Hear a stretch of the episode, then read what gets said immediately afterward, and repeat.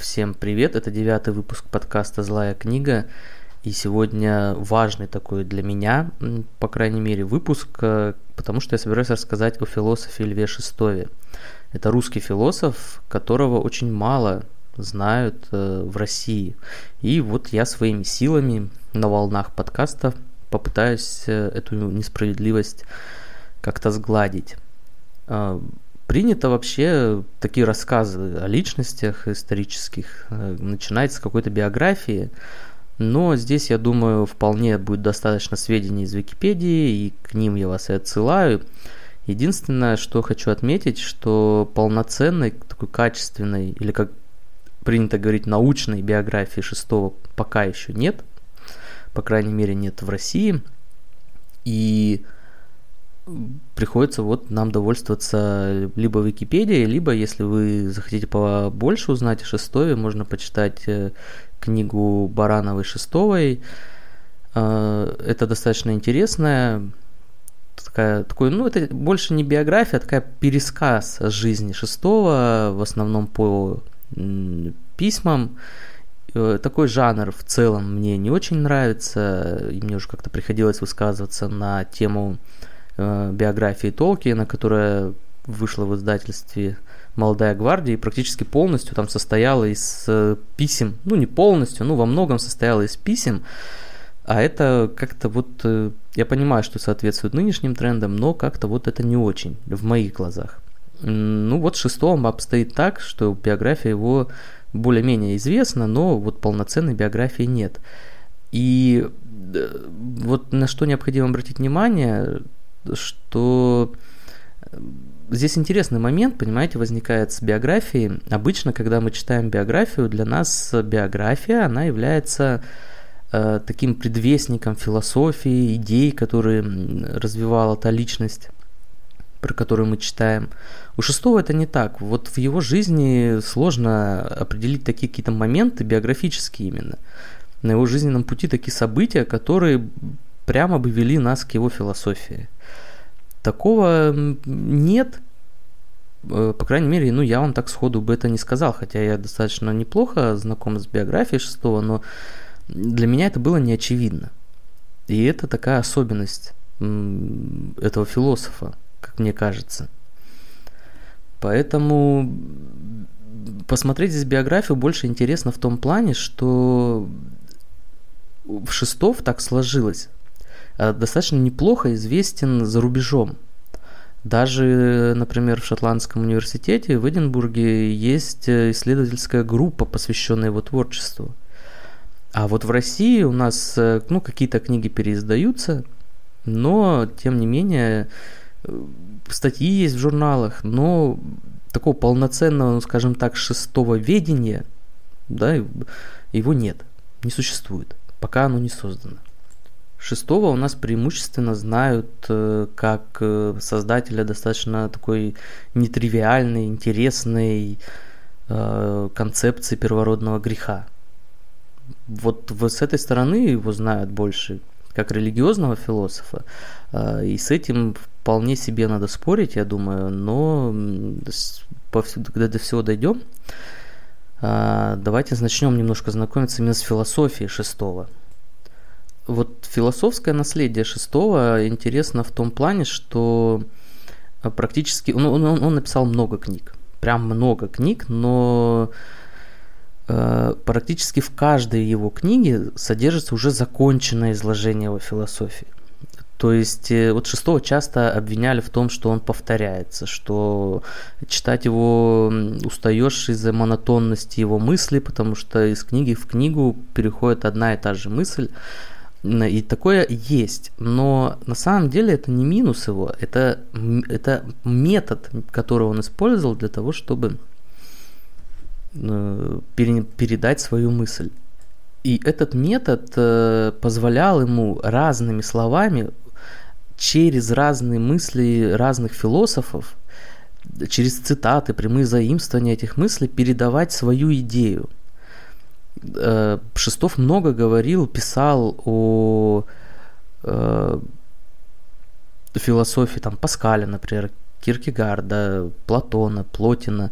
Но зачастую, вот если вы будете перечитывать, что он о них писал, вы не найдете в такое каноническое содержание мысли этих философов. В изложении шестого это всегда, ну вот Бердяев говорил о том, что о шестивизации э, философов, о которых писал э, Лев Сакович.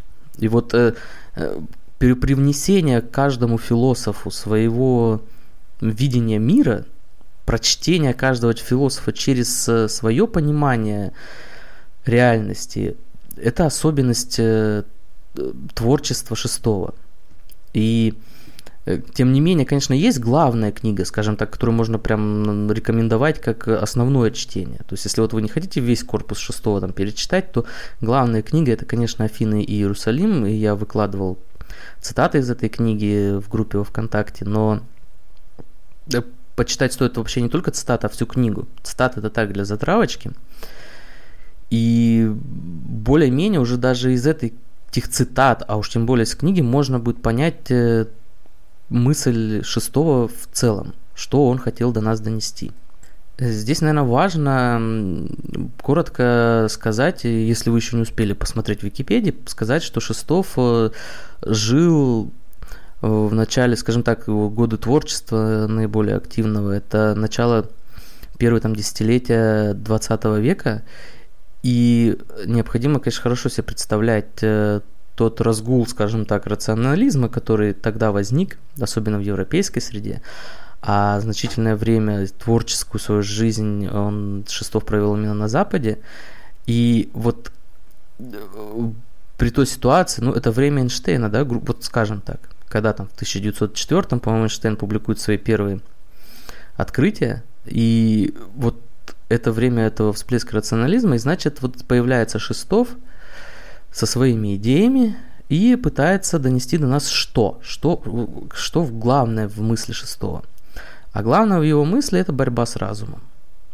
Вот такой, такого парадокса как бы начинается философия Шестого. В век рационализма, в торжество рационализма он говорит о том, что нам нужно бороться с разумом. И звучит это, конечно, пафосно. С этим спорить сложно. Но самое интересное, что пафосным это и является, это так и задумано.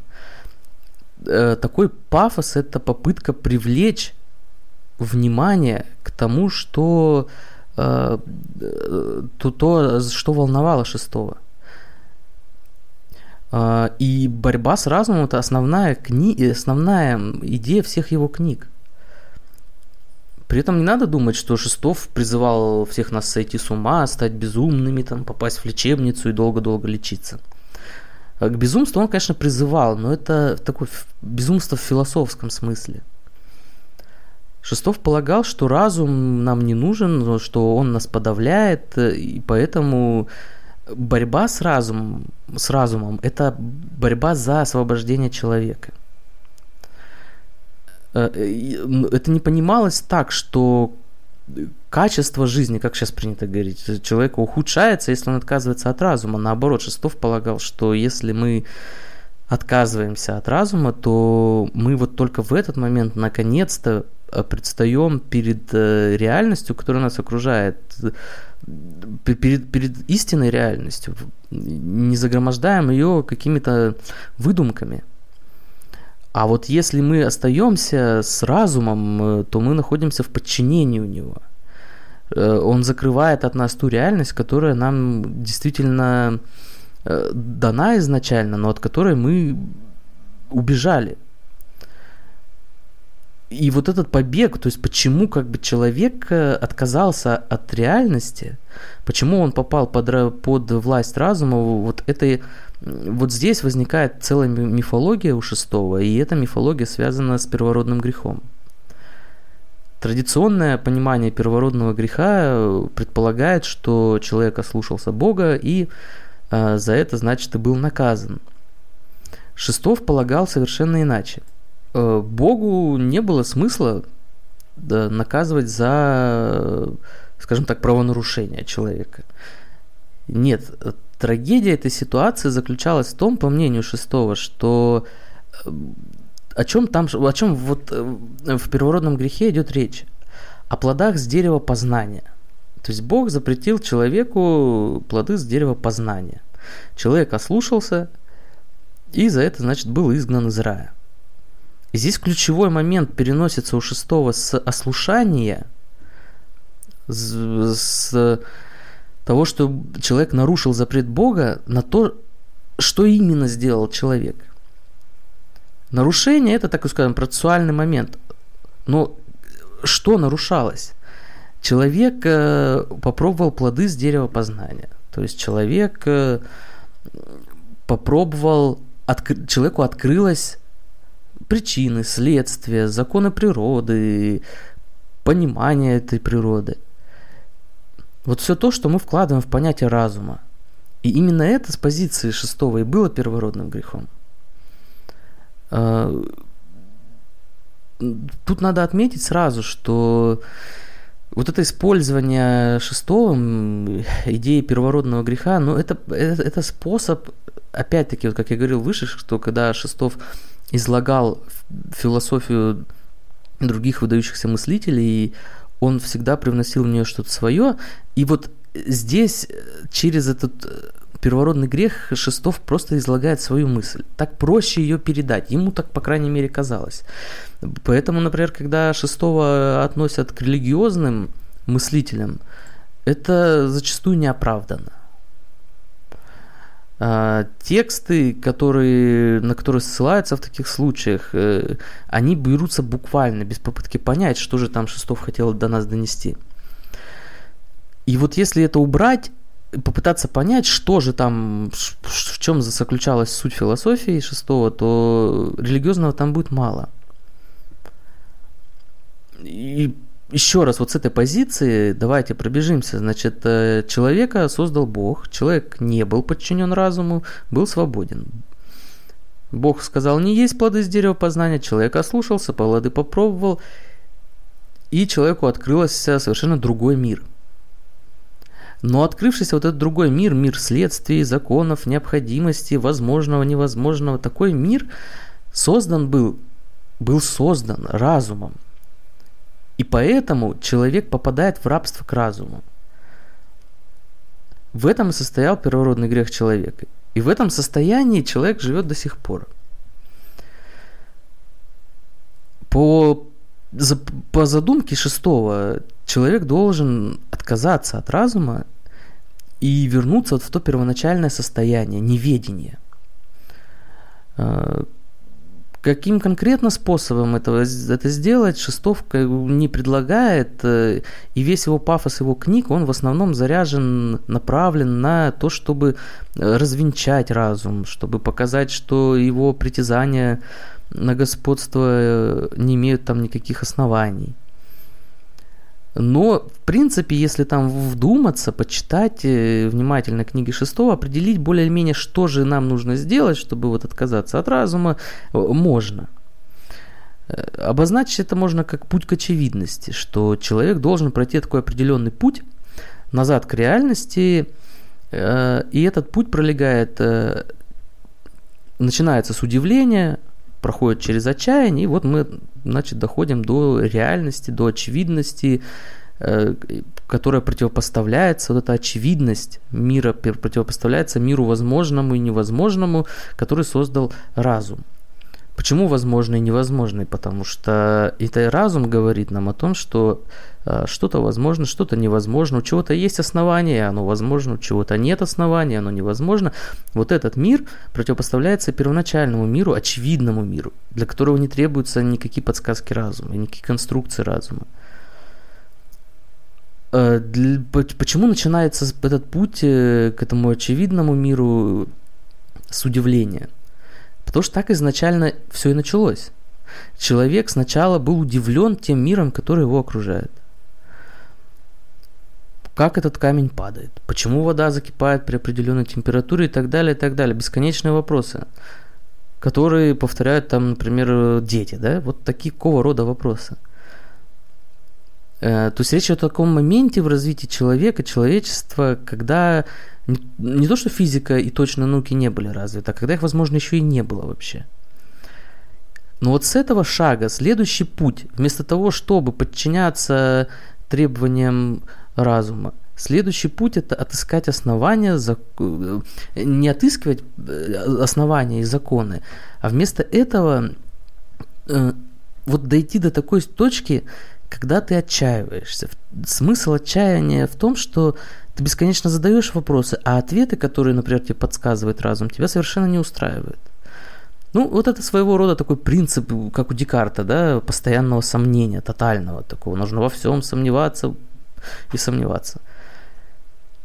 Только если у Декарта это позволяло выйти как бы на рационализм, то Шестов предполагает совершенно иное, что если мы будем все время вопрошать и ни с чем не будем соглашаться, то рано или поздно это доведет нас до отчаяния. И вот в этом отчаянии, э, как кто-то из великих да, сказал, что отчаяние дает великую силу, вот в этом отчаянии и будет та сила, с помощью которой мы сможем преодолеть разум, выйти за его, те, за те границы, которые он на нас накладывает. Вот это, в принципе, вся суть вот философии шестого – то есть мы были подчинены разуму, мы должны выйти из этого подчинения.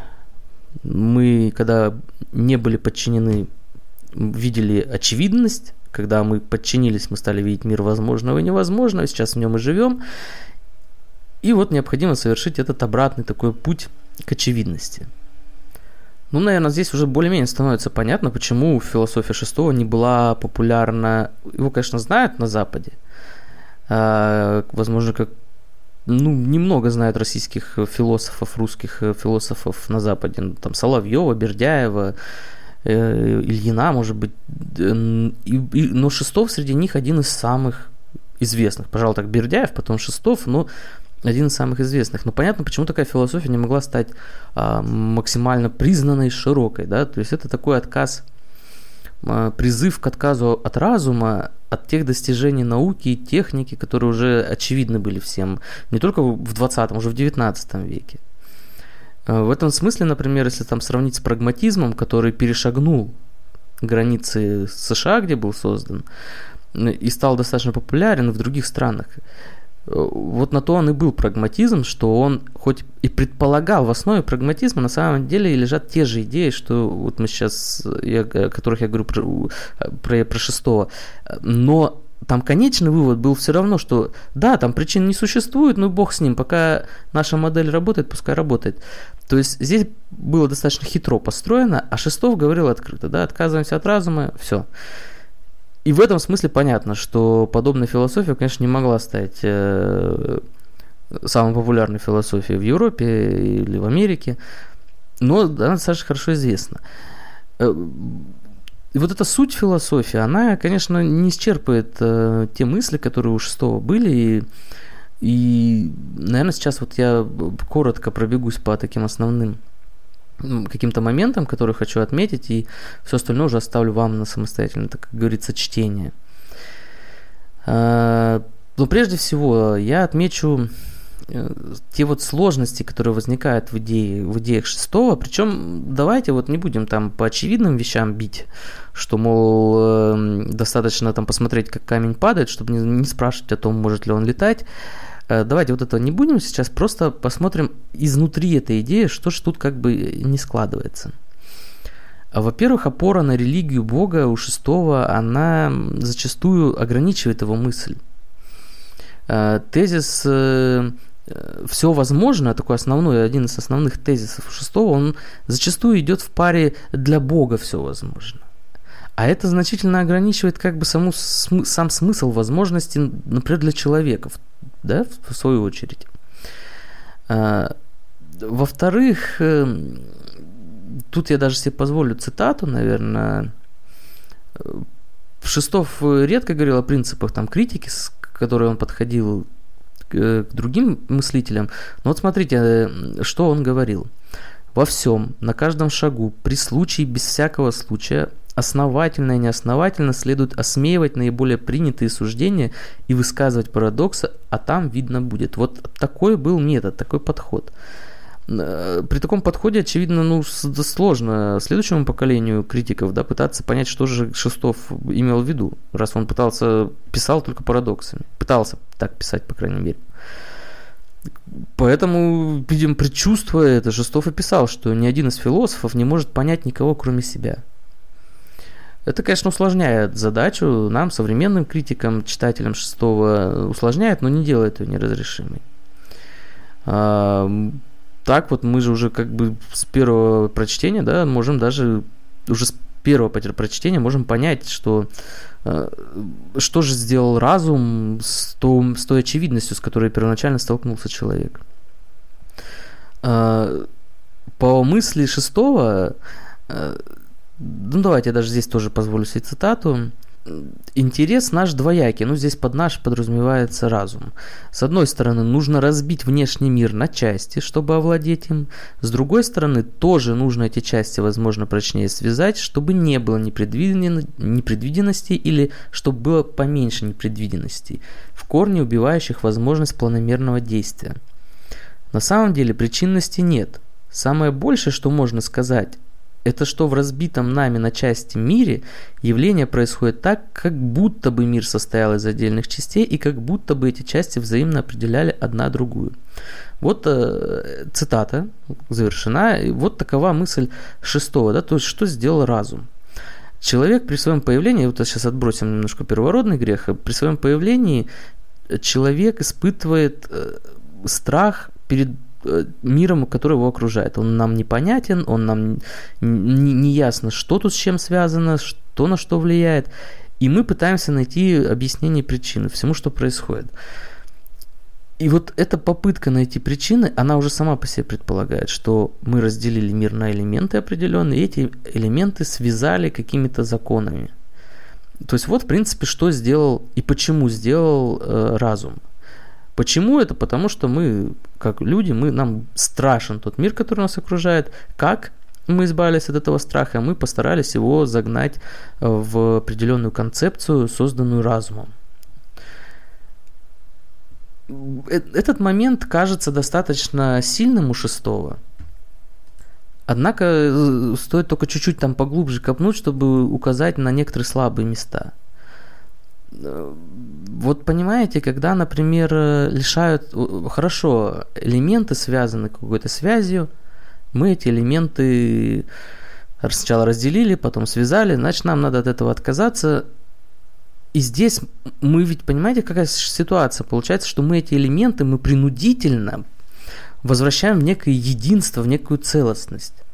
И, в принципе, делаем то же самое, что и делает наш разум – Неважно, находим ли мы э, связи между элементами, либо мы все элементы спаиваем в одно что-то целое, мы поступаем аналогичным образом. То есть вот здесь определенная ошибка у шестого просматривается. Кроме этого, а, есть определенные такие мелочи, которые сразу не бросаются в глаза. Например, Шестов любил говорить о хаосе чистой реальности, в которой там нет законов – но опять-таки хаос. Э, хаос является таким же отношением вещей, как и, я не знаю, ну, законы природы. В принципе, поэтому физика или даже математика спокойно могут включить ха- понятие хаоса в свои концепции.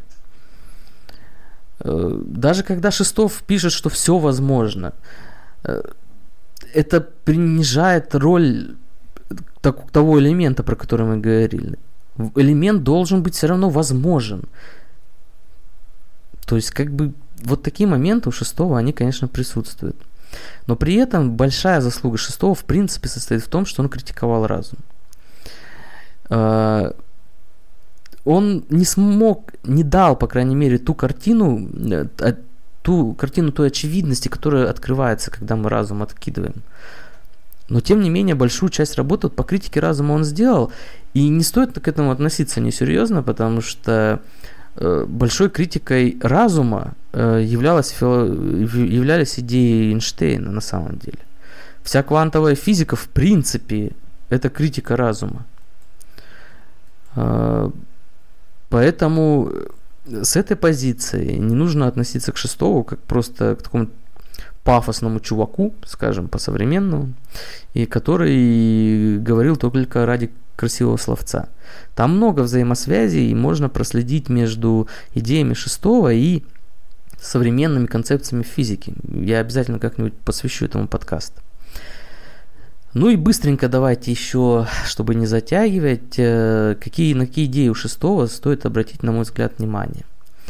А, ну, во-первых, ну, про науку я уже сказал, что э, критика шестого к науке иногда не попадала в цель, потому что наука уже тогда менялась. Да? Если э, законы физики стали из абсолютных, становились из абсолютных, э, превращаясь в относительную форму, в вероятностный характер стали носить. А здесь Шестов, ну, возможно, он предугадывал, скажем так, направление движения науки в этом плане. Вот, например, интересно, Шестов пишет о, от лица приверженцев науки, что сомневаться в ее, в, нау, в науке царственных правах могут либо дурные, либо безумные люди. Ну, согласитесь, это осталось и через сто лет у нас сейчас также к этому относится. А, к сожалению, ну в этом нет, наверное, ничего плохого, за исключением того, что ссылка на безумие до сих пор может погубить э, и хорошие идеи. Я не отрицаю, что многие идеи безумные и нехорошие, но могут повредить, можно такой, таким подходом, подходом повредить и хорошим идеям. Дальше интересно, вот Шестов пишет, что в обществе люди знающие имеют преимущество пред незнающими. Ну, то, что сто лет назад только начиналось, сейчас тем более очевидно. А, как бы не платили ученым, но их роль признают все, и они действительно занимают одно из главных мест э, в обществе. Э, ну и кроме того, даже если мы спустимся до уровня здравого смысла, конечно, здравый смысл всегда признается, идет на первом месте перед, не знаю, безумными идеями все теми же. Интересно, что вот о страхе я говорил уже, но Шестов подчеркивает, что у человека был страх не только перед э, той первоначальной очевидностью, перед природой, у человека был страх и потребность, точнее, в общении с другими людьми, а это, естественно, облегчается на почве разума. Потому что, когда мы придерживаемся более-менее одинаковых правил, нам гораздо проще друг друга понять, согласитесь. И это тоже была одна из тех причин, почему идеи разума настолько сильны, и они побеждают. Или победили, точнее. А, ну, практические советы. Практические советы у шестого были по части того, как, эм, скажем так, отказаться от разума. Ну вот, например, такой совет. Цитата. «Чем больше приобретаем мы положительных знаний, тем дальше мы от тайн жизни. Чем больше совершенствуется механизм нашего мышления, тем труднее становится нам подойти к истокам бытия. Знания отягчают нас и связывают, а совершен совершенное мышление превращает нас в безвольные, покорные существа, умеющие искать, видеть и ценить в жизни только порядок и установленный порядком законы и нормы. Ну и отсюда вывод – методически отклонять все предлагаемые разумом услуги. Ну, попробуйте как-нибудь на досуге. А, хотя, да, дисклеймер, это может быть опасно. Один из самых спорных вопросов вот по шестого а, заключается в том, что такое отношение к принципам разума, оно рано или поздно натолкнет нас на проблемы этические. Ну, в конечном итоге, отказаться от каких-то законов физики вполне возможно. И многие люди живут не зная их.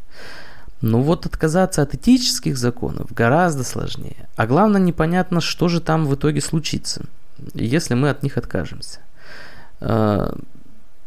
Шестов не особо на эту тему писал, но у него есть такая интересная цитата, э, что э, в теории познания царствует идея необходимости, в этике потускневшая и ослабевшая необходимость должествования. Следовательно, отбрасываем необходимость, отбрасываем и должное. Ну, насколько это практически реализуемо, наверное, нет сложно сказать. Но и теоретически эта идея шестого, она вот здесь вот больше, может, самое большое негодование может вызвать. В конечном итоге, как бы отказаться, я уже говорил об этом, отказаться от разума, от рациональности, э, тем легче, что э, далеко не все этим и пользуются. А вот вопросы этики зачастую даже у людей, которые не знают законов физики, занимают важное, важное место даже не в той части, в какой они относятся к другим людям, но, по крайней мере, как относятся к ним. То есть вот этот проблемный момент, он шестого недостаточно, недостаточно разъяснян. Ну вот, наверное, это все, что я сегодня хотел, по крайней мере, рассказать о философии шестого. Я сделаю еще один, два, три выпуска по шестого, немножко углублюсь в отдельные темы. А, но вот такого введения, мне кажется, будет достаточно. А, вы можете почитать а, расшифровку этого подкаста в моей группе ВКонтакте «Злая книга». И там же я выкладываю материалы по тематикам выпусков.